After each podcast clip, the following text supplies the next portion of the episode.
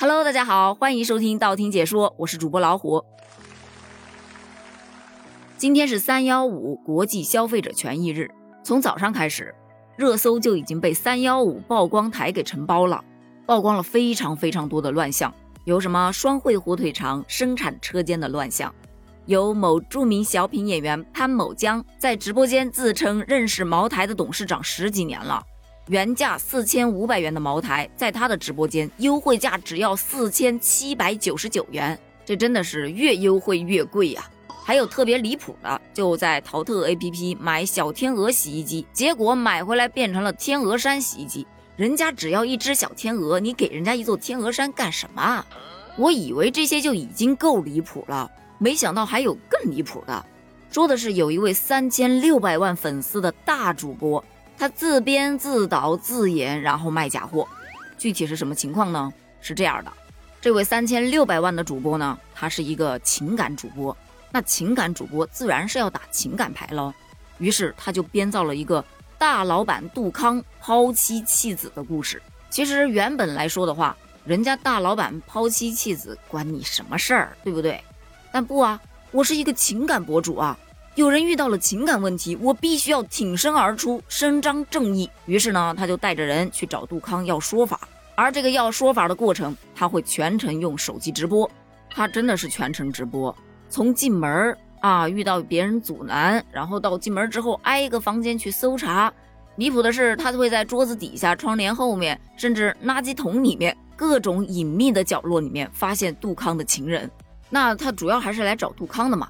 于是找到杜康了，两拨人就开始互相理论、互相指责、互相吵闹，反正就是整个直播间一直处于吵吵闹闹的这种氛围当中。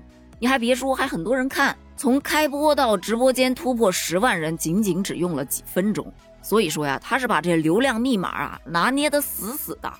那光看人数上来了，哎，就可以进行下一步了。所以一两个小时之后，他就开始卖货了。这些货呀，原价都是成百上千元。但他能够把价格打到几十块钱，并且他告诉这些直播间的家人们，只要你们买的越多，杜康他就亏的越多，这些差价呀都由他来补。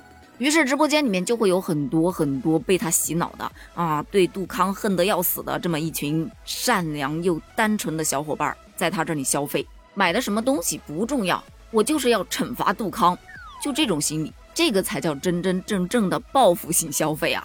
但其实呢，他们买回来的东西全部都是一些残次品，甚至买的衣服裤子都还有破洞的。你说离谱不离谱？事件呢就是这么一个事件。那么问题来了，他前面的大吵大闹和后面的带货无缝衔接，他这个目的难道不明显吗？为什么还会有这么多人上当受骗呢？那是因为他的套路真的太深了，你根本走不出来。先是给你讲了一个抛妻弃子的故事。对吧？让你深陷故事当中，然后呢，自己化身正义之士去打抱不平，让你觉得，嗯，这个人是一个非常正能量的人，然后再把货拿出来卖。那么，一个正能量的人，他能卖什么假货呢？他肯定不会卖假货的。这么正直的人，对不对？但这还不够，还有这些货，你买的越多，那个抛妻弃子的人渣呀，他就亏的越多。这就给大家营造了一种，嗯，我也要挺身而出，为这位可怜的女子做点什么。我要像这个主播一样这么正能量，于是就销量就上去了。所以说呀，他这是一环套一环，你根本走不出来。而这所有的开端，就是因为你进入到了他编造的那个虚假的故事情景当中。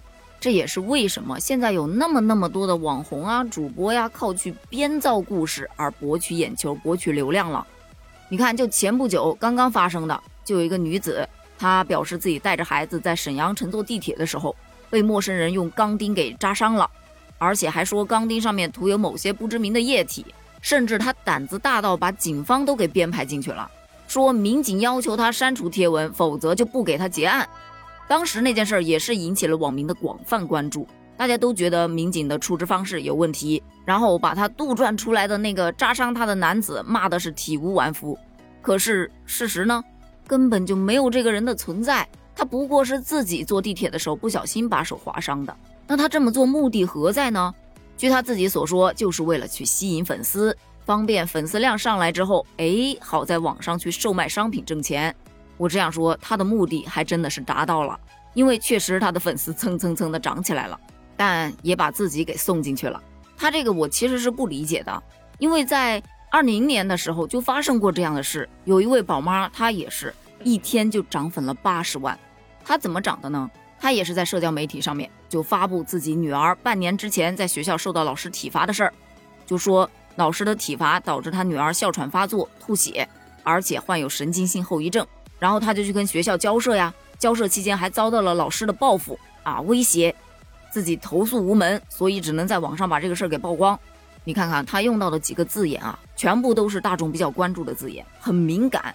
就体罚，对吧？吐血、报复、无处投诉这几个词一用，这简直就是流量密码啊！于是仅仅不过一天的时间，他就涨粉了八十万。